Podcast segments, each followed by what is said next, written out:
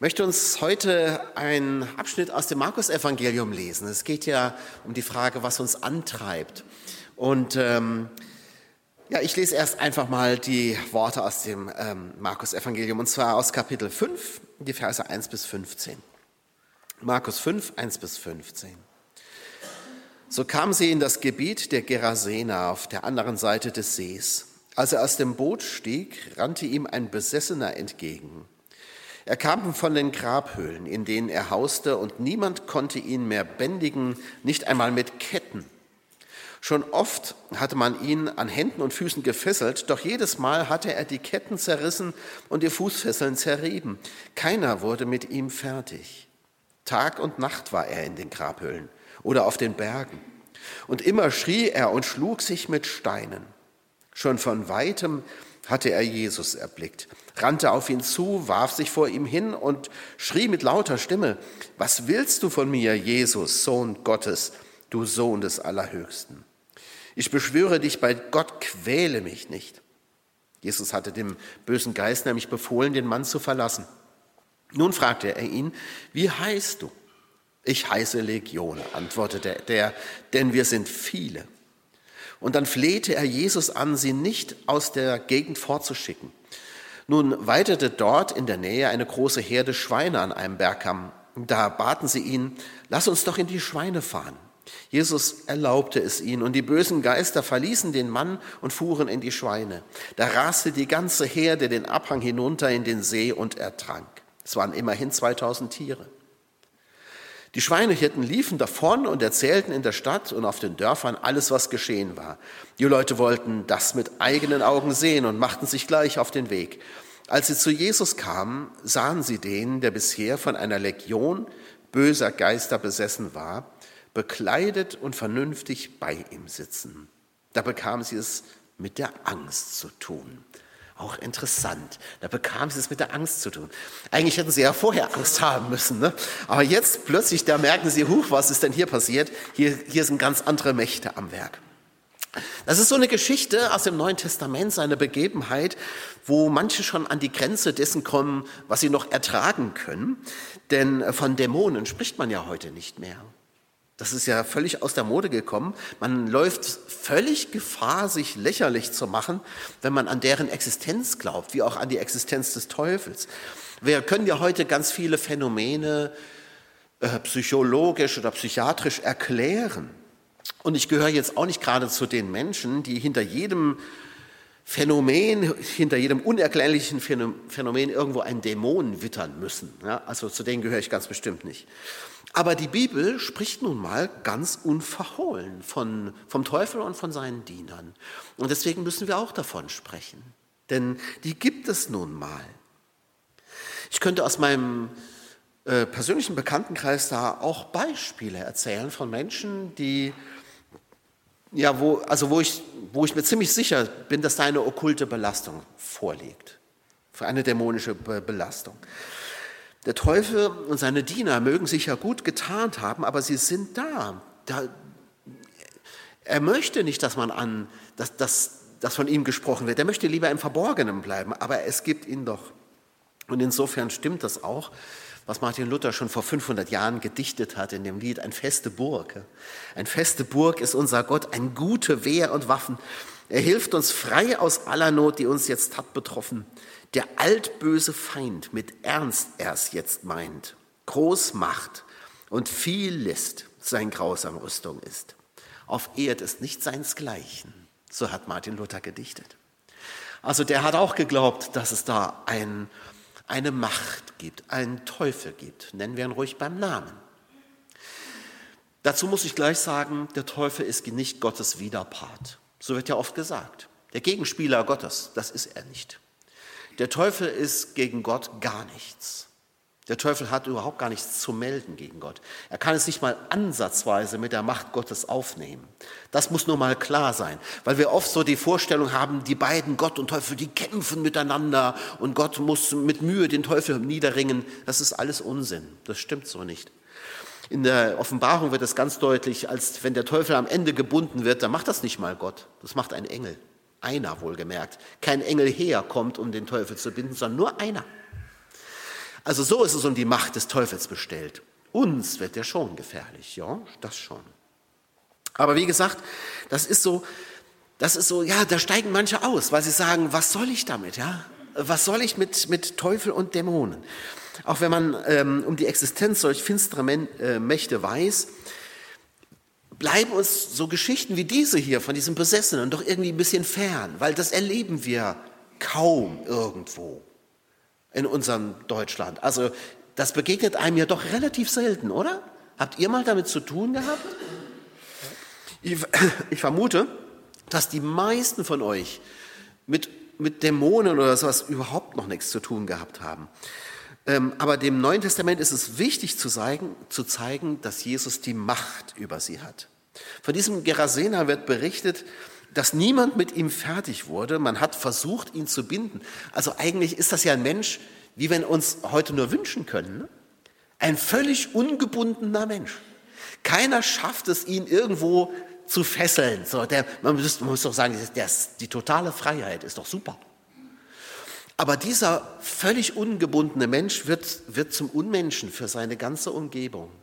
Alle haben sie Angst vor ihm. Keiner wird mit ihm fertig. Er, er kann sich nirgendwo mehr einordnen. Er findet überhaupt keinen Platz mehr in der Gesellschaft. Ist also gar nicht mehr so gut. Dieser unge ungebundene Mensch, dieser ungezügelte Mensch, der wird eher zum Unmenschen.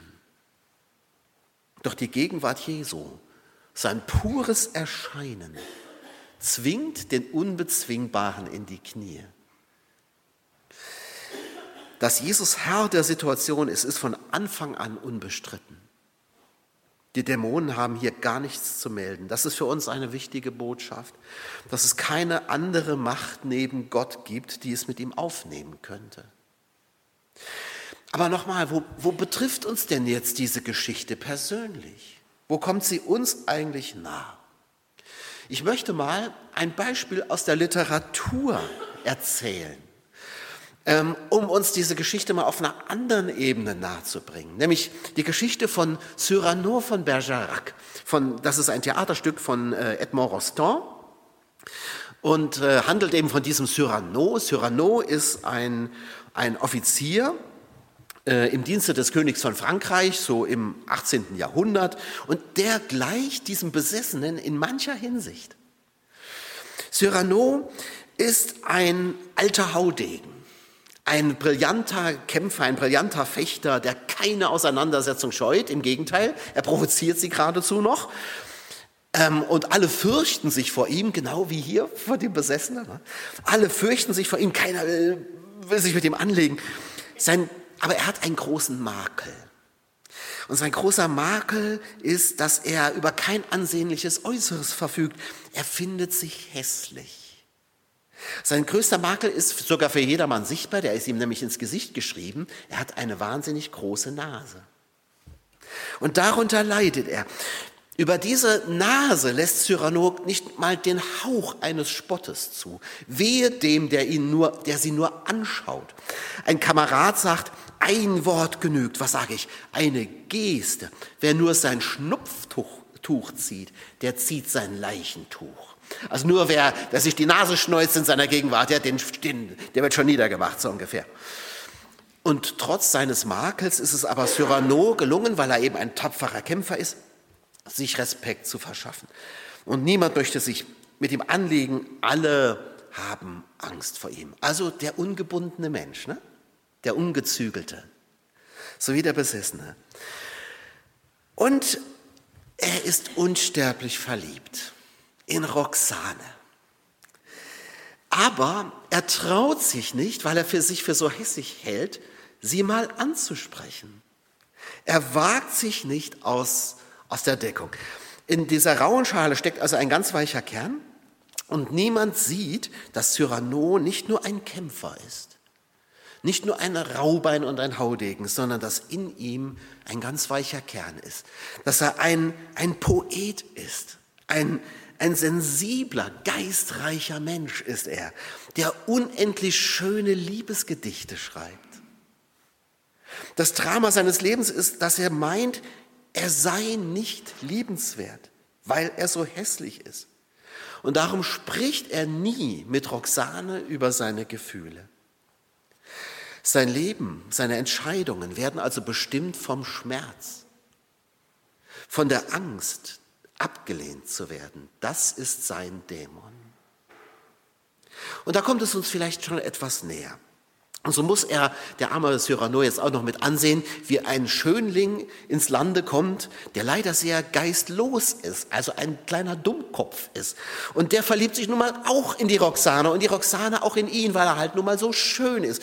Und weil, weil Cyrano keine Chance hat, an Roxane ranzukommen, wie er denkt, schreibt er für den Schönling die Liebesgedichte so dass er, also dieser geistlose Dummkopf, äh, der aber sehr schön ist, vor Roxane brillieren kann mit diesen wunderschönen Gedichten. Und so kommt Cyrano sozusagen von hinten durchs Knie zu seinem Ziel und darf der Roxane mal all das sagen, was er immer auf dem Herzen hatte. Aber nicht er sagt es, sondern der Schönling.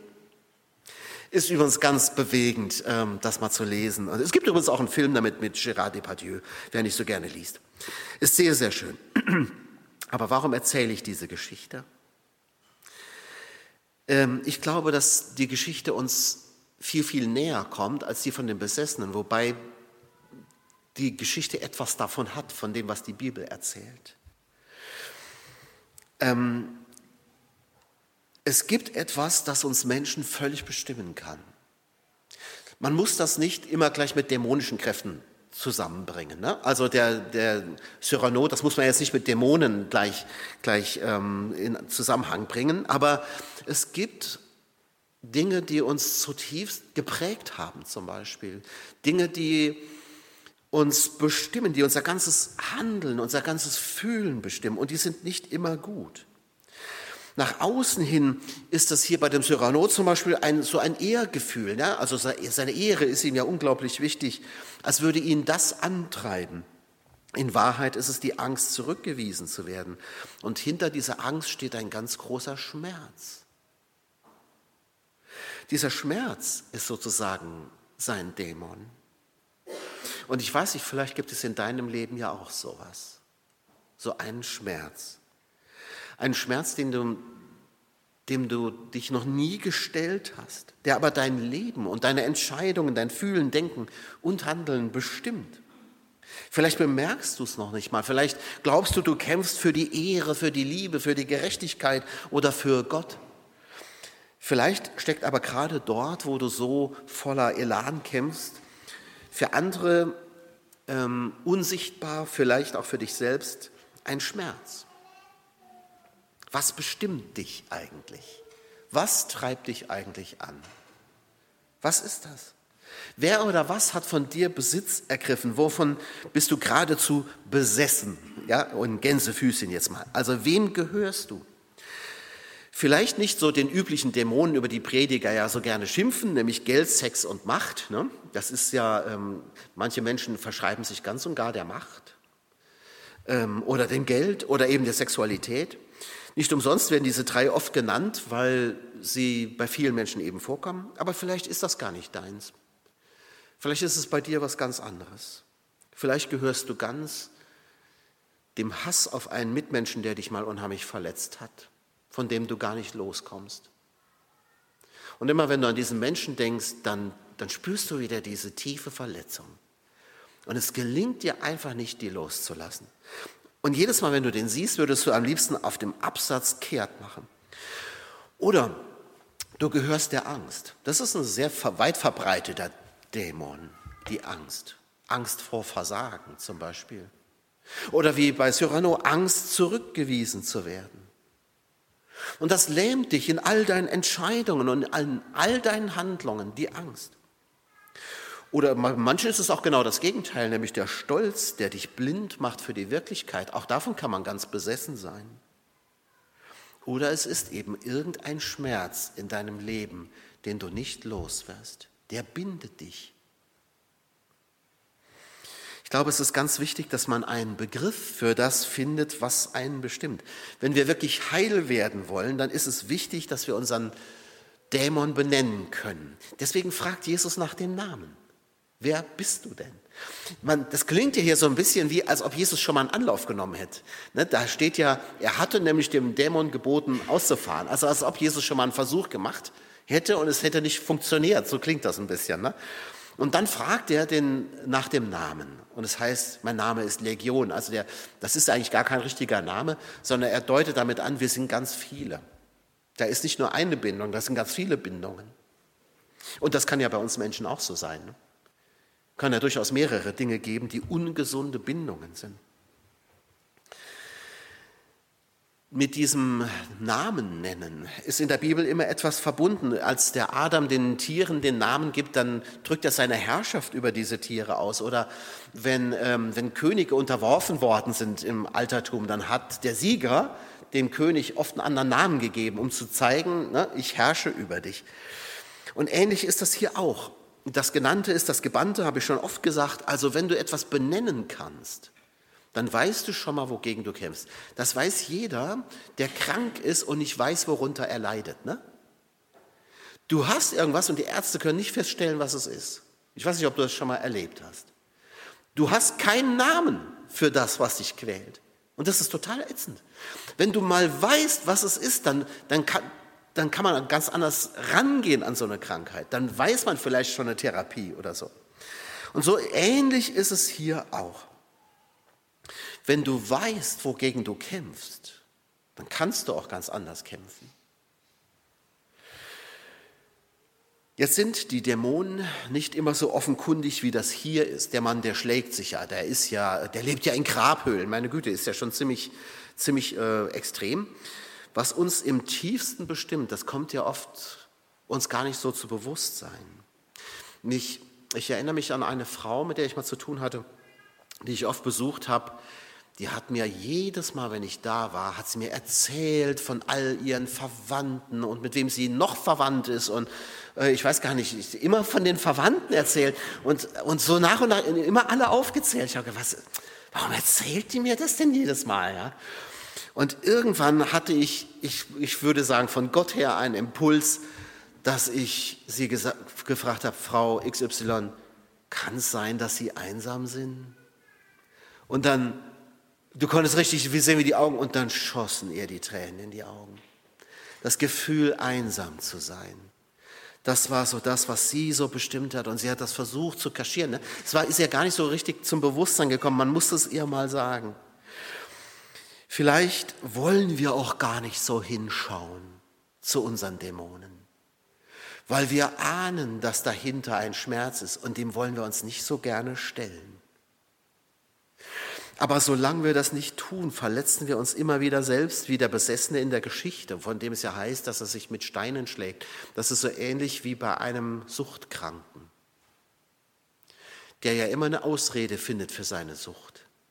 Aber letztlich ist das wie wenn du dich mit Stein selber schlägst. Vielleicht ist auch der Name deines Dämons gar nicht nur ein Wort, Einsamkeit oder kranker Ehrgeiz oder sowas, es können ja auch mal Botschaften sein, so ganze Sätze, die du vielleicht von klein auf schon gehört hast, mit denen deine Seele traktiert worden ist, seit, ja, seit Kindesbein an vielleicht. Botschaften, die sich in deinem Herzen so eingenistet haben, dass du sie glaubst. Wie bei Cyrano. Er glaubt ja, er sei hässlich, ne? weil er eine lange Nase hat. Du hast vielleicht keine lange Nase, also ich sehe hier gerade jedenfalls keinen, der so eine lange Nase hat wie der Cyrano, aber es gibt Menschen zum Beispiel, die sind auf die Welt gekommen und wussten schon, dass sie nicht gewollt sind, weil die Eltern sie nicht wollten. Und ein, ein kleiner Mensch spürt das schon im Mutterleib, davon bin ich überzeugt.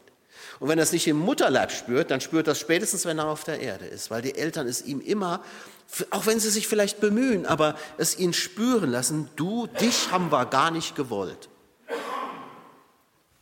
Und das kann, das kann eine Botschaft werden in deinem Herzen, in deinem Leben, die du gar nicht mehr los wirst, die dich bestimmt, zutiefst bestimmt. Eigentlich will mich keiner.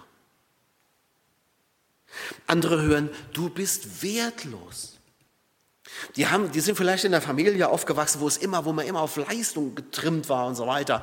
Und, und vielleicht hast du die Leistung nicht gebracht, die erwartet wurde. Und immer heißt es, oh du Mensch, streng dich mal mehr an, ja, oder du kriegst immer einen auf den Deckel. Und du hast immer das Gefühl, ich bin nichts wert, wenn ich das nicht schaffe, was, die, was von mir erwartet wird. Ich bin wertlos, ich bin unbrauchbar. Oder andere hören eben dieses, du bist hässlich, du bist hässlich oder du bist dumm oder ungeschickt oder was weiß ich oder unwichtig. Du bist unwichtig. Vielleicht, vermutlich hat sogar jeder von uns irgendwie so eine Hiobsbotschaft mit auf den Weg gekriegt. Denn unsere Eltern sind eben nicht perfekt. Die sind nicht vollkommen. Keine Eltern sind das. Jeder kriegt irgendwo was mit. Und ich habe meinen Kindern auch was mitgegeben. Ich weiß nur noch nicht was. Das werden sie mir später mal irgendwann sagen. Also, wir kriegen alle irgendwo so einen Schlag mit. Das ist einfach so. Und die Frage ist, wie sehr uns das bestimmt. All diese Botschaften sind ja letztlich Lügenbotschaften. Denn sie sagen nie das aus, was wir im Wesen wirklich sind. Im Wesen sind wir Geschöpfe des lebendigen Gottes. Das ist mal das, was grundsätzlich in uns, über unserem Leben steht. Aber diese Botschaften, die können eben auch so einen tiefen Schmerz ausmachen und dem weichen wir gerne aus. Ich erlebe das in der Seelsorge auch oft, dass, dass Menschen da sind, die brauchen ganz, ganz lange, bis sie mal wirklich darüber reden, was ihnen so wehgetan hat. Und ich verstehe das gut. Ich verurteile das gar nicht, weil es tut in dem Moment, wo du darüber redest, wo es dir zum Bewusstsein kommt, wieder weh. Und es tut immer wieder weh. Das ist so. Wir weichen dem Schmerz gerne aus und doch bestimmt er uns ja irgendwie. Und wenn wir diese Macht brechen wollen, dann müssen wir uns dem stellen. Und das ist das, was Jesus hier tut. Er stellt sich naja, man kann eigentlich nicht sagen, er stellt sich dem, dem ähm, Besessenen entgegen, sondern der kommt ja auf ihn zugelaufen. Also ist ja auch interessant, ja? Wer läuft denn da eigentlich? Ist das der Mensch oder ist das der Besessene? Ich weiß gar nicht, wenn ihr die Geschichte lest, man kann die beiden immer gar nicht auseinanderhalten. Die sind so miteinander verschmolzen, dass man manchmal gar nicht weiß, wer spricht denn jetzt eigentlich gerade. Ist interessant. Aber er läuft Jesus also entgegen und Jesus konfrontiert ihn dann. Und das ist der erste Schritt zur Heilung.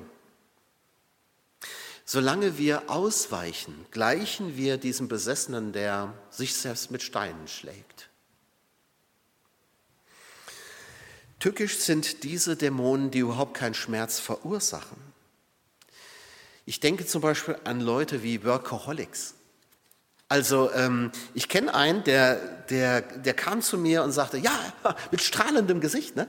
Ich bin ja so ein Workaholic, ne? ich muss ja arbeiten, das brauche ich einfach. Ne? Wenn ich nicht arbeiten kann, dann geht es mir nicht gut. Und ich denke mir, du arme Sau.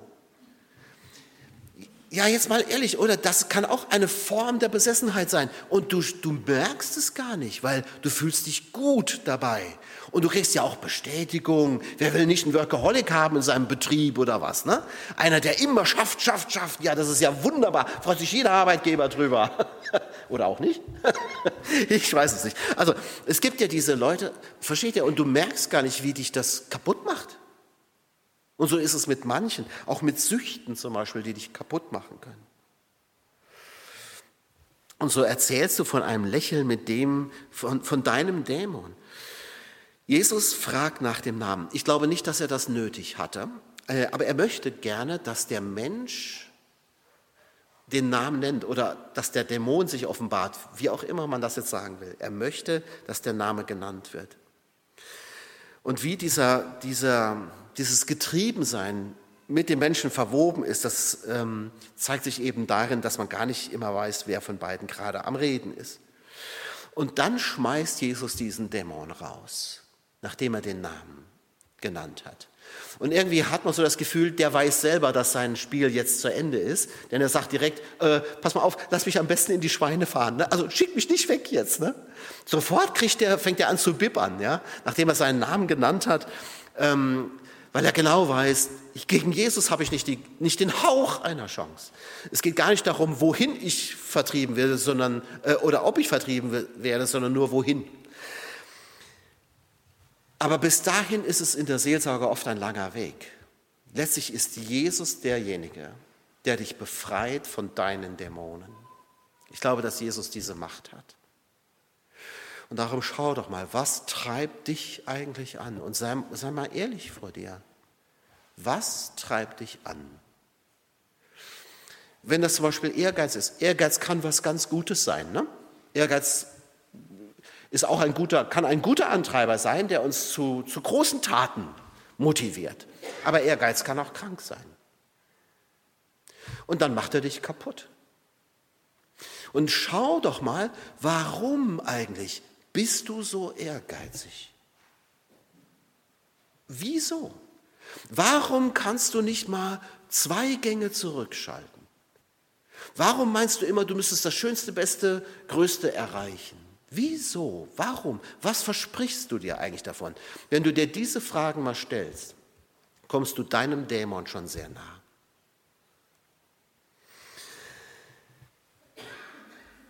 Es macht uns, es fällt uns nicht so leicht, uns dem zu stellen und darüber zu reden, weil wir uns schämen. Wenn wir uns selber anschauen, dann finden wir nicht nur Schmerz, sondern dann finden wir ja auch Abgründe. Und die sind umso erschreckender, wenn wir eigentlich der Ansicht sind, dass mit uns alles okay ist. Wenn ich mir aber mal die Frage stelle, warum bin ich ein Workaholic, warum bestimmt Arbeit mein Leben, dann werde ich vielleicht Dinge finden, die mich erschüttern. Vielleicht bin ich sogar schockiert über das, was ich bei mir finde. Vielleicht, mich berührt es sehr, dass Jesus da überhaupt keine Berührungsängste mit den Abgründen dieses Menschen hat. Ich glaube, letztlich ist es die Liebe Jesu, die er auch diesem Menschen zeigt, die uns rettet. Jesus sagt immer Ja. Alle anderen haben offensichtlich diesen, diesen Mann völlig abgeschrieben. Man hat ja versucht, ihn zu fesseln. Ne? Das war die einzige Lösung, die man hatte. Den müssen wir irgendwie, äh, müssen wir den kleinkriegen. Irgendwie müssen wir den wegschieben. Irgendwie müssen wir den fesseln oder, keine Ahnung, wegtun. Jesus nicht. Jesus geht zu ihm hin. Er stellt sich dem. Er läuft nicht weg. Und Jesus begegnet diesem Menschen mit all seiner Liebe. Und ich glaube, dass Jesus diesen Menschen gesund geliebt hat. Natürlich treibt er auch die Dämonen aus. Aber ich glaube, dass, dass letztlich ist die Liebe Jesu Christi das, was uns gesunden lässt, was uns heil macht. Weil letztlich hinter allem genau das steckt. Ich möchte der sein, der ich bin, ohne dass ich blöd angeguckt wird, werde. Und ich möchte auch mit meinen Abgründen, die in mir sind, angenommen sein. Jesus hat nicht die geringsten Berührungsängste. Die Gerasener, das sind Heiden. Das sind also keine gläubigen Menschen. Ne? Das sind Heiden, mit denen gibt sich ein Jude normalerweise gar nicht ab. Also Jesus hätte zu dem ja gar nicht hingehen können, normalerweise. Jesus geht aber trotzdem, hat er überhaupt kein Problem mit. Dann wohnt er in Grabhöhlen. Also mit Totem darf man ja nicht in Berührung kommen, dann wirst du ja auch unrein. Ne? Ist Jesus völlig egal. Er geht trotzdem hin. Dann laufen da offensichtlich 2000 Schweine irgendwo in der Gegend rum. Dadurch wirst du ja noch unreiner, ja? Ist Jesus auch egal. Also dieser Mensch ist das Unreinste vom Unreinen, was du dir überhaupt nur vorstellen kannst. Der müsste sich eigentlich in Grund und Boden schämen. Ist Jesus völlig egal. Ist Jesus sowas von egal. Egal, was du hast und was dein Herz schwer macht oder wofür du dich schämst, Jesus ist das egal. Jesus liebt dich trotzdem. Und er hat keine Berührungsängste, auch vor deinen Abgründen nicht. Wir sagen uns ja oft, ja, wenn, ich, wenn man so in sich hineinschaut und darin, darin so diese Abgründe sieht, dann denkst du, so darf ich doch gar nicht sein. Wie kann man nur so sein? Ich weiß nicht, ob du sowas kennst. Ne? Und trotzdem sind diese Dinge eben da. Aber Jesus sind sie egal. Auch das, was dich unmöglich macht vor Menschen und vor Gott, das ist nicht unmöglich vor Jesus Christus. Er nimmt dich trotzdem so an. Er liebt dich trotzdem. Er kommt und er berührt dich. Besessenheit ist zerstörerisch. In unserer Familiengeschichte gibt es so, so eine, ich sag mal jetzt nicht besessene, aber doch tragikomische Figur. Das ist mein Urgroßvater. Äh, der von dem Wahn besessen war, also das muss man wirklich sagen, das war schon wie eine Besessenheit, ein großer Erfinder zu sein. Der hat also so manche Sachen auch tatsächlich erfunden, unter anderem den Waldteufel, so hat er das Ding genannt. Was man damit machen konnte, kann ich dir nicht so genau sagen. Den Wald aufräumen oder irgendwie sowas. Auf jeden Fall war er so davon besessen, von dieser Idee, ein Erfinder zu sein, dass er seinen Kindern, also unseren ähm, Großeltern gesagt hat, ihr werdet in Samt und Seide gekleidet sein. Wenn meine Erfindungen erstmal, der, wenn der große Durchbruch kommt, ja, dann werdet ihr in Samt und Seide gehen. In Wahrheit hat er gar nichts Brauchbares hervorgebracht und hat meine Urgroßmutter, die damals eine reiche Frau war, die hatte mehrere Häuser in Saarbrücken. Ähm, am Ende hatte sie gar nichts mehr. Die ist als arme Frau gestorben, weil er das ganze Vermögen durchgebracht hat für seine bescheuerten Erfindungen, ja. Aber das, auch, versteht ihr, das kann auch eine Form von Besessenheit sein. Ne? Besessenheit hat immer etwas Zerstörerisches. Und diese Antreiber, diese ungesunden Antreiber, die zerstören uns. Und deswegen müssen wir uns ihnen stellen, wenn wir heil werden wollen. Viel größer als diese zerstörerische Macht aller Antreiber und Dämonen ist die Macht Jesu Christi. Die Dämonen begegnen Jesus und da hilft kein Lamentieren oder Diskutieren. Sie müssen seine Autorität anerkennen.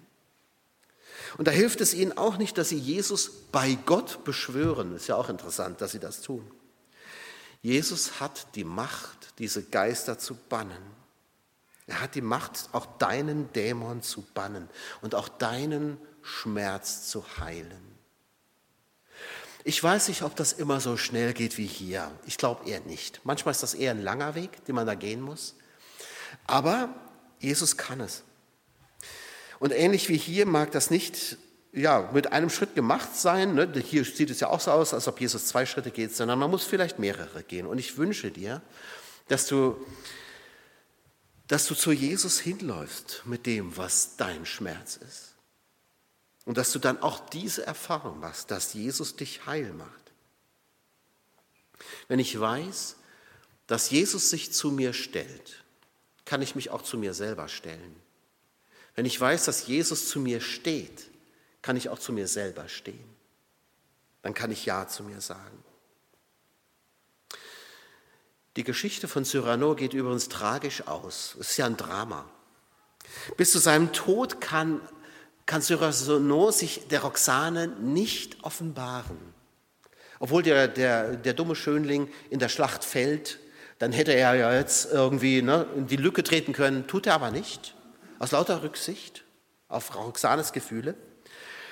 Und erst ganz zum Schluss kapiert er, dass Roxane nie auf das Äußere geschaut hat. Das war nämlich kein, keine so oberflächliche Frau, sondern sie war immer von dem Geist der Liebesbriefe fasziniert.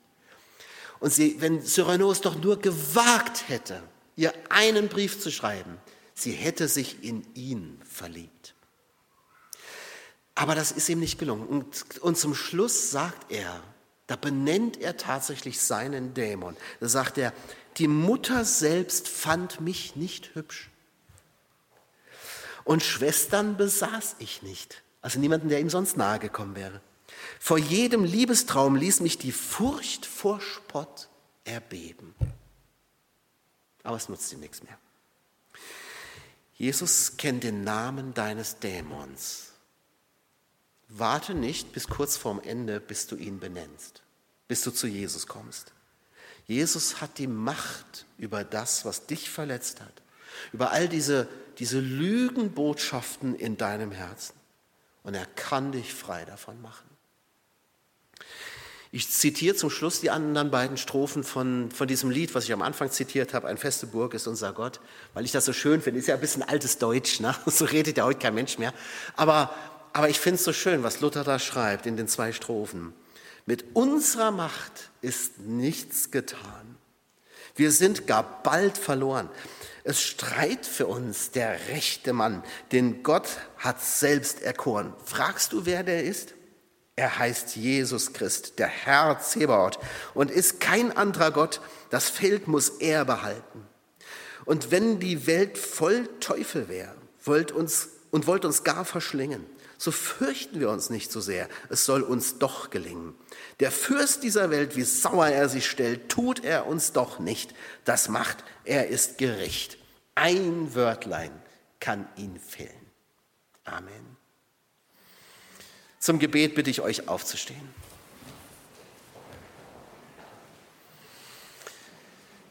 Herr Jesus Christus, was so tief an unserem Herzen ist und uns antreibt und, und oft auch kaputt macht, was uns vielleicht noch nicht mal bewusst ist, du kennst es und du hast Macht darüber. Lieber Herr Jesus, und so beten wir und bitten dich, dass du in unser Leben kommst und dass du uns das zeigst, was unser Schmerz ist, dass du uns zeigst, was uns in unguter Weise antreibt was uns krank macht und zerstört. Und Herr, dann, dann wollen wir es dir benennen. Und dann wollen wir es dir geben, weil wir darauf vertrauen und wissen, dass du uns heil machen kannst und dass dir alle Macht gegeben ist. Mit unserer Macht ist nichts getan. Herr, das wissen wir sehr gut. Aber mit deiner Macht ist alles getan. Du kannst uns frei machen, du kannst uns heilen von allem Schmerz. Und dafür habt du Dank. Herr, wir beten nur, gib uns den Mut, uns dir zu zeigen. Amen.